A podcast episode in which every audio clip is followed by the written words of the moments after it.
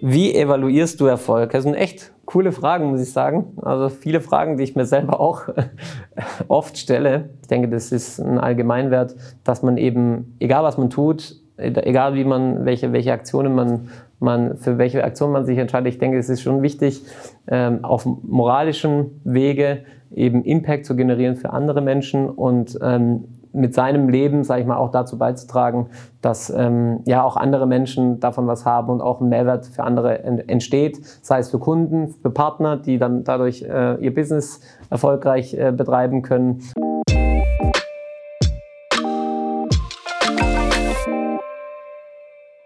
Ja, herzlich willkommen zum äh, QA von Amantos. Ähm, ich freue mich heute auch dabei zu sein, zum ersten Mal.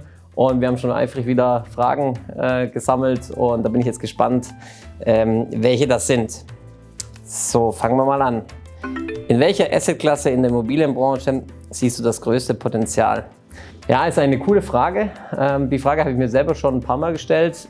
Ähm, ich muss sagen, man kann es eigentlich gar nicht so auf eine Assetklasse festlegen, sondern ähm, die Entwicklungen sind eigentlich Trends, äh, die, die, sich, die sich ergeben in Richtung, äh, wo, wo geht die Nachfrage denn hin? Und ähm, für mich sind eigentlich Assetklassen, die eine Nachfrageüberhang haben, bei begrenztem Angebot eigentlich die interessantesten äh, Assetklassen für Investoren, weil die tendenziell in der Vergangenheit eben sehr starke Mietpreissteigerungen ähm, aufgewiesen haben, teilweise eben stärkere Mietpreissteigerungen als, äh, als die Inflation. Und ähm, dementsprechend die Assetklasse Wohnen ist aus meiner Sicht weiterhin äh, interessant, gerade in ähm, starken Nachfragemärkten, wie jetzt zum Beispiel in Stuttgart oder in Wiesbaden oder in München. Ähm, da muss man eben immer vereinzelt schauen, aber trotzdem äh, die Assetklasse finde ich weiterhin spannend. Ähm, genauso wie die Assetklasse Logistik. Ähm, Logistik ist, ähm, ist natürlich ein sehr nachgefragter Markt. Es gibt äh, sehr, sehr viele ähm, Mietgesuche im Bereich Logistik und ähm, die, auf der anderen Seite sind die Flächen eben sehr, sehr begrenzt, äh, gerade im südlichen Raum Deutschlands. Und dementsprechend ähm, ist, ist, ist die Assetklasse äh, Logistik auf jeden Fall auch perspektivisch sehr spannend. Ähm, und als drittes würde ich äh, noch den äh, Bereich äh, Supermärkte bzw. Food Retail nennen. Da haben wir auch den Effekt, dass, der, dass das Angebot relativ begrenzt ist bei eben sehr starker Nachfrage, weil eben auch die Mieterqualität sehr hoch ist, weil, weil es eben auch, ich sage mal, Mietpotenziale, aber auch Überbauungspotenziale gibt, äh, gerade im Bereich Wohnen. Ähm, oftmals gibt es da noch ungenutzte Baurechtspotenziale, wenn, Sie ein Standalone haben äh, und, und dann quasi noch ein gewisses Baurechtspotenzial im Bereich Wohnen oder Büro möglich ist, dann könnte das auch eben eine sehr interessante Liegenschaft sein, und sehr interessante Assetklasse. So, dann gehen wir zur nächsten Frage. Wie siehst du die Entwicklung des Immobilienmarktes in der Zukunft? Auch das aus meiner Sicht relativ allgemein gehalten. Ähm, ich glaube, die Assetklasse Immobilien ist eigentlich grundsätzlich sehr spannend, weil, weil man da eben diesen, den Inflationsabsicherungsgedanken hat. Natürlich nicht bei jeder Assetklasse, aber insgesamt kann man sagen, Sachwerte ähm, sind äh, in der Regel immer ein gutes Investment, gerade wenn man eben Fiat Currencies hat und eben, ich sag mal, Währungen hat, die jetzt nicht äh, mit, mit Gold oder mit einem anderen Sachwert eben äh, abgesichert sind, sondern die tendenziell eben äh, inflationär sich entwickeln. Äh, in, diesen, in diesen Märkten sehe ich eigentlich bei ähm, Immobilien weiterhin noch einen sicheren Anker. Auch bei dem Immobilienmarkt gibt es eben Entwicklungen. Das Thema ESG äh, ist sicherlich überhaupt nicht äh, zu unterschätzen, sondern es wird ähm, immer mehr kommen, dass man eben ja, Immobilien auch ESG-konform, das heißt also wirklich ähm, ja, klimaneutral auch, auch gestaltet und dementsprechend ähm, ja, muss man eben vereinzelt schauen und, und natürlich immer äh, äh diese, diese Entwicklung, diese Trends im, im, im Auge behalten, aber grundsätzlich ähm, denke ich, wird sich der Immobilienmarkt langfristig äh, gut entwickeln. So, gehen wir zur nächsten Frage. Ah, jetzt kommt, jetzt kommt gerade äh, das Thema, was ich vorhin angesprochen habe. Äh, Green Buildings scheint die Zukunft zu sein. Etwas Ähnliches sagtest du in deinem letzten Podcast. Äh, wird das einen Einfluss auf zukünftige Investment bei Amantos haben? Also eigentlich habe ich mit der vorherigen Antwort so ein bisschen die Frage äh, äh, vorweggenommen oder indirekt beantwortet. Also aus meiner Sicht ein ganz großes Thema. Ähm, wir waren ja auch dieses Jahr äh, in New York auf einer sehr großen Gewerbeimmobilienmesse. Da wurde es auch äh, thematisiert und bekanntlich ist ja äh, der US-amerikanische Markt eben so ein bisschen Trendsetter für, für, für die Immobilienwirtschaft, aber auch generell. Und da war auch das Thema ESG natürlich, wie, wie schafft man es aus vielen Bestandsobjekten eben auch ähm, ESG-neutrale Investitionen äh, oder ESG-konforme äh, Investitionen zu generieren. Wie schafft welche Wege gibt es, welche Möglichkeiten gibt es? Auch das Thema Energie, wie schaffen wir es äh, sozusagen, ähm, die, die Immobilien mit, mit erneuerbaren Energien zu versorgen, sodass sie dann auch zukünftig ähm, sozusagen über Solar oder, oder weitere, über den Ökostrom auch betrieben werden können. Das sind so, so Themen, die, die denke ich, ähm, ganz wichtig sind. Und äh, was aus meiner Sicht da einhergehen wird, ist natürlich auch die, äh, die, die lokale Verbindung der Immobilie auch zu dem, zu dem Nutzer. Ähm, dass, man, dass man sozusagen zum einen vielleicht auch die Immobilie, also das, der Betrieb einer Immobilie wird dadurch insgesamt immer wichtiger. Ähm, es wird auch immer wichtiger ähm, sein, einen Weg zu finden, wie man eben lokal produzierten Strom und, und lokale Themen am Objekt selber eben dann auch äh, an, den, an den Nutzer äh, oder nutzergerecht eben produzieren kann und an den Nutzer eben anbieten kann. Und das sind so Themen, wo ich denke, dass, dass, wir, dass wir da auch auf operativen Seite, im, Betriebs-, im betrieblichen Sinne aber auch äh, grundsätzlich, was die Trends angeht, eben sehr, ja, sehr viele, viele Entwicklungen sehen werden und äh, wo man sich dann auch zukünftig positionieren sollte, aus meiner Sicht. Gehen wir zur nächsten Frage. Worin liegt der Unterschied in der Rolle als Geschäftsführer in Deutschland und in der Schweiz?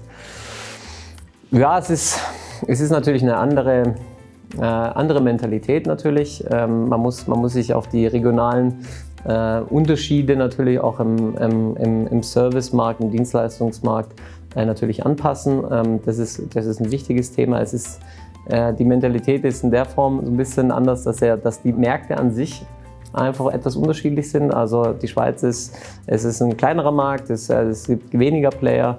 Ähm, dementsprechend äh, muss man da eben seine Nische finden und, und wir wollen ja immer Probleme lösen und dementsprechend haben wir uns da eben auch auf eine, eine Nische beispielsweise im Bereich Retail Letting eben fokussiert.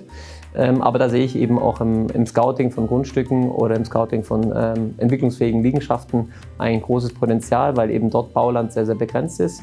Ähm, aber der Unterschied, sage ich mal, in, in, meiner Rolle als Geschäftsführer in der Schweiz ist schon eher, sich sehr stark eben auf diese Nischen zu fokussieren, diese regionalen Unterschiede auch wenn, wenn wir mit, mit unseren Kunden sprechen über potenzielle Vereinbarungen, Angebote, eben diese lokalen Gepflogenheiten da eben mit, mit zu berücksichtigen und die Bedürfnisse eben da abzuholen. Ich glaube, dieses, diese, dieser Informationsaustausch und das Kennenlernen, ähm, das ist eigentlich so ein bisschen, steht da noch im Fokus, also der richtige Fokus, Fokus zu setzen auf die richtige Nische und gleichzeitig eben sich da auszutauschen ähm, über die, die ja, die angepassten Angebote etc.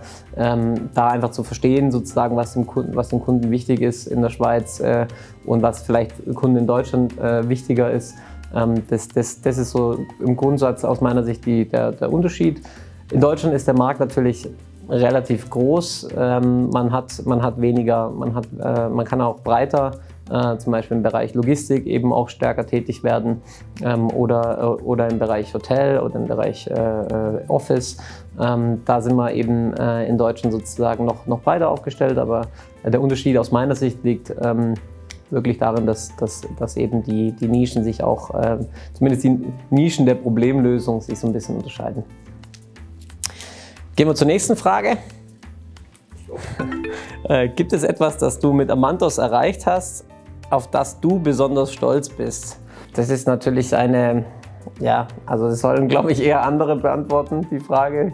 Ähm, ich denke, ich denke die, die Frage könnte man ein bisschen korrigieren, weil ähm, was uns, glaube ich, auszeichnet bei Amantos ist, dass nicht ähm, einer was erreicht hat oder ich oder, oder, oder ein Praktikant oder, oder, oder eine neue Person, die zu uns kommt, sondern äh, was Amantos aus meiner Sicht eigentlich auszeichnet, ist die, ist die Teamarbeit, dass wir Menschen aus verschiedenen Regionen weltweit haben auf der einen Seite, aber auch aus verschiedenen äh, Bereichen und dass, äh, dass diese Menschen eben kollektiv äh, ein gemeinsames Ziel haben und da eben gemeinsam zusammenarbeiten, versuchen eben Probleme zu lösen, die at hand sind ähm, und, und mit ihren Stärken äh, sozusagen dazu beitragen, dass eben insgesamt der beste Mehrwert und auch die, die beste Lösung gefunden wird.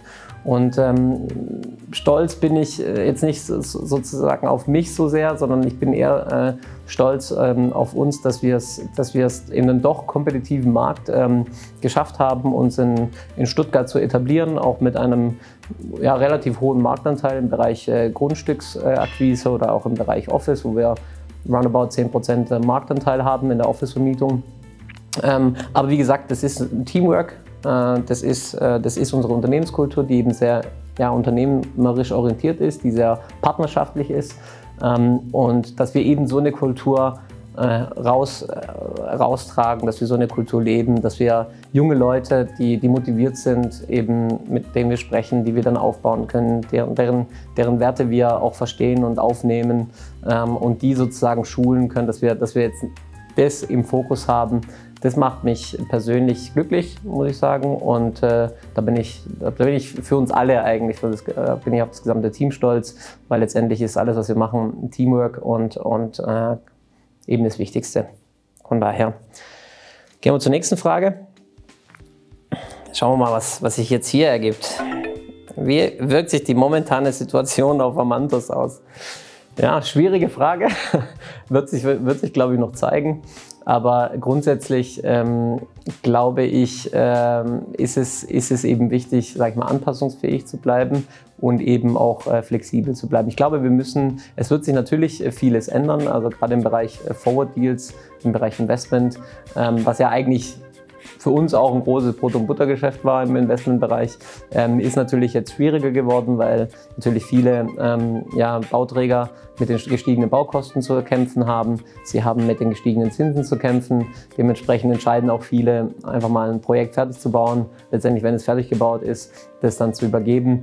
Ähm, dementsprechend äh, verschiebt sich so ein bisschen äh, aus meiner Sicht, zumindest ist es alles subjektiv und äh, es muss sich eben noch zeigen, wie der Markt sich langfristig entwickeln wird. Aber meine Erwartung ist eigentlich, dass dadurch, dass eben äh, viele Projekte wahrscheinlich nicht äh, oder sich länger ziehen oder vielleicht auch gar nicht fertiggestellt werden, ähm, wird der Vermietungsmarkt im Bestand eben sowohl im Wohnbereich als auch im Office-Bereich als auch im ähm, im Retail-Bereich oder auch im Logistikbereich wird eben der, das Vermietungsgeschäft eben für uns immer mehr eine zentrale Rolle äh, spielen.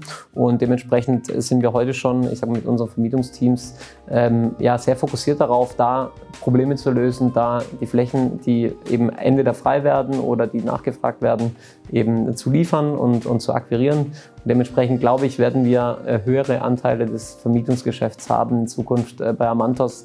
Und äh, Fakt ist aber, dass wir ja, durch, die, durch die Krisen in der Vergangenheit hinweg ähm, weiter gewachsen sind, dass wir da sehr, ich sag mal, natürlich nicht äh, extremst äh, optimistisch, was, wenn man sich jetzt die, die Situation international anschaut, sind wir natürlich auch äh, besorgt, aber äh, grundsätzlich ähm, sind wir vorsichtig optimistisch und fokussieren uns auf, auf die Probleme, die wir eben zu lösen haben in unserem Mikrokosmos und, äh, und da versuchen wir unser Bestes zu geben. So, gehen wir zur nächsten Frage. Also es macht richtig Spaß, muss ich sagen. Äh, wie unterscheidet sich der Retailmarkt in der Schweiz zu dem in Deutschland? Spannende Frage. Äh, wie Sie vielleicht wissen, ich, ja, ich bin ja im Retailmarkt äh, gestartet, deswegen ist es für mich immer so ein, mein, mein Baby, das Thema Retail. Und das mache ich auch immer noch sehr, sehr gerne und habe da immer noch äh, die langjährigsten Kunden eigentlich aus dem Bereich und auch Freund, Freunde gewonnen. Dementsprechend ähm, ja, kann ich, glaube ich, ganz gut einschätzen, was ein bisschen der Unterschied ist. Also meine Erfahrung ist, dass, dass äh, der ja, die Anzahl an Flächen, die, die potenziell zur Vermietung stehen, sage ich mal in den großen Städten wie jetzt äh, Basel, Zürich, es ist schon im Vergleich zu Deutschland deutlich äh, überschaubarer. Also mein Gefühl ist, dass in Deutschland ähm, die Anzahl der potenziell verfügbaren Flächen eben deutlich noch höher ist als in der Schweiz. Das heißt, liegt vielleicht auch daran, dass der Schweizer Markt einfach natürlich für viele Retailer noch super attraktiv ist. Äh, gerade auf der Bahnhofstraße in Zürich ähm, sind die Flächen noch sehr, sehr äh, stark nachgefragt und es gibt eben ganz, ganz wenig Angebot. Also dieses, dieses äh, Missverhältnis sag ich mal, zwischen Angebot und Nachfrage, äh, wo wir einfach also mehr Nachfrage haben als Angebot, das ist in Zürich und auf der Bahnhofstraße auf jeden Fall noch gegeben aus meiner Sicht. Ähm, und ja, wenn man ich würde sagen, es gibt, es gibt, äh, es gibt sehr, sehr viel, es, es gibt sehr viel Städte, die, die sich eben in der Schweiz sehr gut entwickeln. Ich, die Leerstandsquote ist grundsätzlich etwas niedriger aus meiner Sicht. Und ähm, im Vergleich zu Deutschland, es gibt eben auch sehr starke lokale Konzepte, die noch stark äh, expandieren. Also da muss man sagen, ist da in, in der Hinsicht das Nach Angebots-Nachfrageverhältnis in, in der Schweiz, ich sag mal, für Vermieter aus meiner Sicht etwas attraktiver. Nichtsdestotrotz, ähm, ja, gibt, es, gibt es eben auch in Deutschland ähm, stark, starke Cluster und Vorteile. Ähm, also wenn man gerade an große Flagship-Brands denkt, wie jetzt zum Beispiel Peloton oder andere Brands, die, die starten eben in der Regel auch gerne in Berlin, weil es einfach eine sehr große Stadt ist, sodass deutsche Retail-Markt, wenn man jetzt Berlin mit einrechnet, natürlich auch München, äh, immer, sage ich mal, vielleicht sogar ein Stück attraktiver sein wird für, ich sage mal, amerikanische Flagship-Brands, asiatische Flagship-Brands, dort eben zu starten und danach vielleicht äh, die Struktur sozusagen in der Schweiz aufzubauen. Also die Quote sozusagen an diesen Flagship-Brands ähm, ist natürlich auch da in der, in der Schweiz, aber ich würde sagen, tendenziell vom Bauchgefühl her äh, ist es in, in Berlin oder in Deutschland, äh, würden, würden solche Brands zunächst mal Infrastrukturen aufbauen, weil der Markt an sich eben auch nochmal deutlich größer ist. Aber das ist, kann man sagen, das ist aus meiner Sicht so ein bisschen die, die Unterschiede, die ich bisher, bisher erkannt habe. So, die letzte Frage, glaube ich, oder nee, wir haben noch eine. Woraus siehst du Kraft?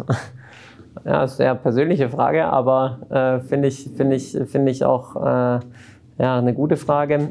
Ähm, ich muss sagen, ich bin eigentlich ein sehr familienorientierter Mensch. Ich ziehe zum, am meisten eigentlich Kraft äh, von meiner Familie. Ähm, und wenn ich äh, zum Beispiel in Bosnien bin bei meiner Familie, da, da, kann, ich, da kann ich wieder meine äh, ich sag mal, Reserven auftanken und ähm, das motiviert mich immer wieder mit meinen Cousins, mit meinem, mit meinem Bruder, mit meiner Mutter, ähm, ja, mich auszutauschen und ähm, Dinge zu besprechen und, und da einfach mit meiner Familie Zeit zu verbringen.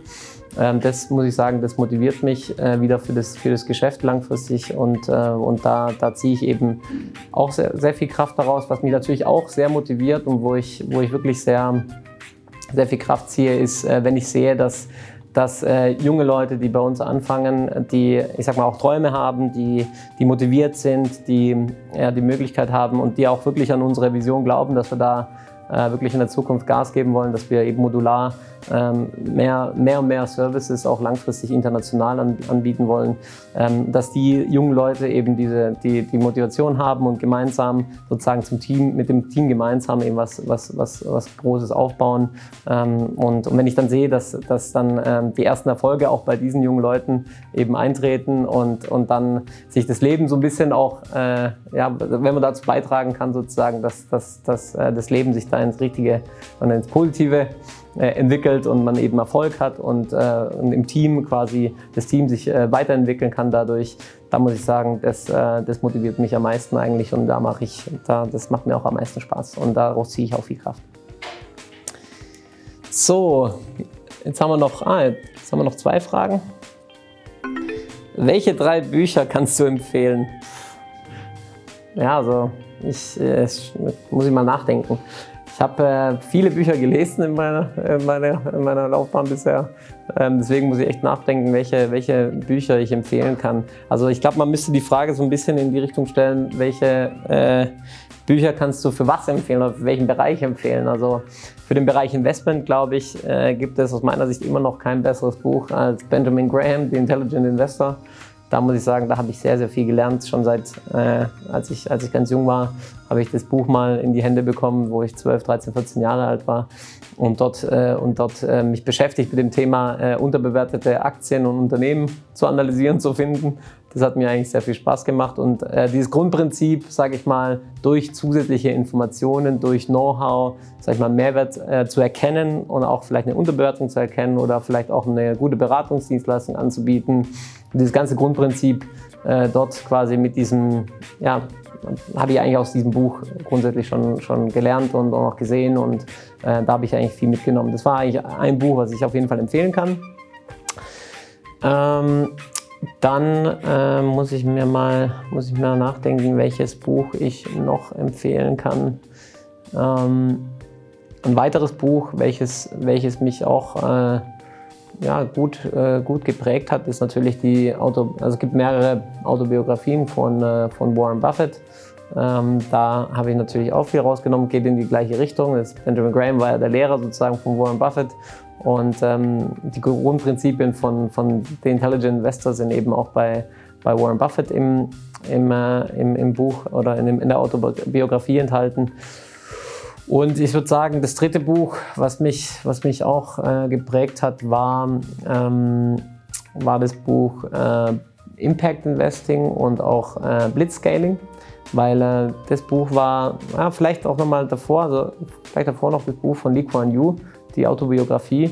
Also wie jemand äh, quasi aus einem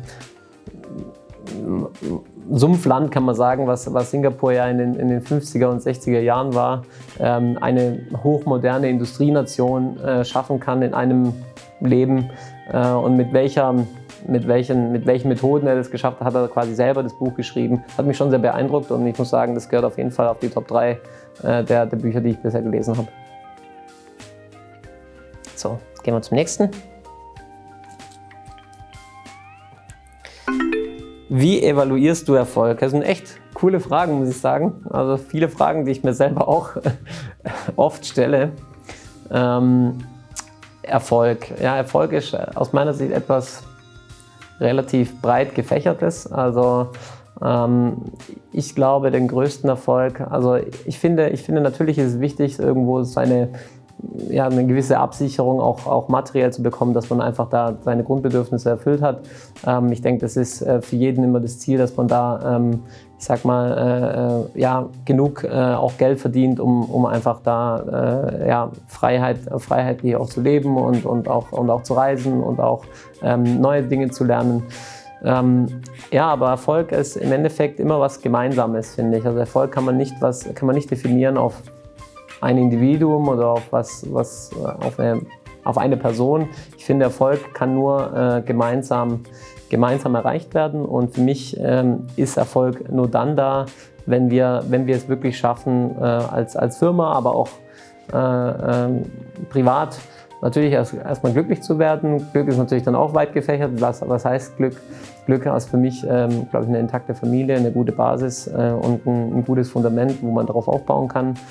Ähm, Glück bedeutet aber auch aus meiner Sicht Herausforderungen neu aufzunehmen, Herausforderungen zu tackeln, ähm, anderen Leuten, anderen Menschen eben einen Mehrwert zu bieten, sei es jetzt für, für, für eine Rechnung, sag ich mal für Profit oder sei es auch Non-Profit. Also das sehe ich eigentlich äh, sehr, sehr vergleichbar. Für mich ist wichtig ähm, oder ich denke, das ist ein Allgemeinwert, dass man eben, egal was man tut, egal wie man, welche, welche Aktionen man, man, für welche Aktion man sich entscheidet, ich denke, es ist schon wichtig, ähm, auf moralischem Wege eben Impact zu generieren für andere Menschen und ähm, mit seinem Leben, sage ich mal, auch dazu beizutragen, dass ähm, ja auch andere Menschen davon was haben und auch ein Mehrwert für andere entsteht, sei es für Kunden, für Partner, die dann dadurch äh, ihr Business erfolgreich äh, betreiben können oder expandieren können, sei es für, für, für, unsere, für unsere Partner in-house, die, die dadurch äh, sich selbst auch entfalten können, neue Dinge dazulernen können. Also ich denke, die Mischung aus äh, aus ja, einem sehr intakten, positiven, äh, mit einer positiven Grundeinstellung, positiven Familienleben in Kombination mit, mit der Tatsache eben sich selber äh, so zu interpretieren und so zu positionieren, dass man, dass man neue Herausforderungen eingeht, aber über diesen Weg eben, über diese Problemlösung, über diese Herausforderungen auch ähm, Mehrwert für andere generiert. Ich glaube, das ist so für mich persönlich ähm, mein, mein persönliches Lebensziel, aber auch äh, die Definition von Erfolg, wenn man da zumindest äh, 50, 60, 70 Prozent von den Träumen, die man dann hat äh, in dem Segment oder in diesem Bereich, ähm, einfach erfüllt und, und, und anstrebt. Genau. Schauen wir mal, ob wir noch weitere Fragen haben oder. Nee, alles soweit beantwortet. Ähm, ja, ich hoffe, es war äh, auch interessant für Sie, äh, die, diese, diese QA-Session. Mir hat es auf jeden Fall viel Spaß gemacht. Äh, ich freue mich auf die weiteren äh, QA-Sessions in der Zukunft und freue mich auch, Sie bei Amantos begrüßen zu dürfen in der Zukunft. Von daher vielen Dank und alles Gute. Tschüss.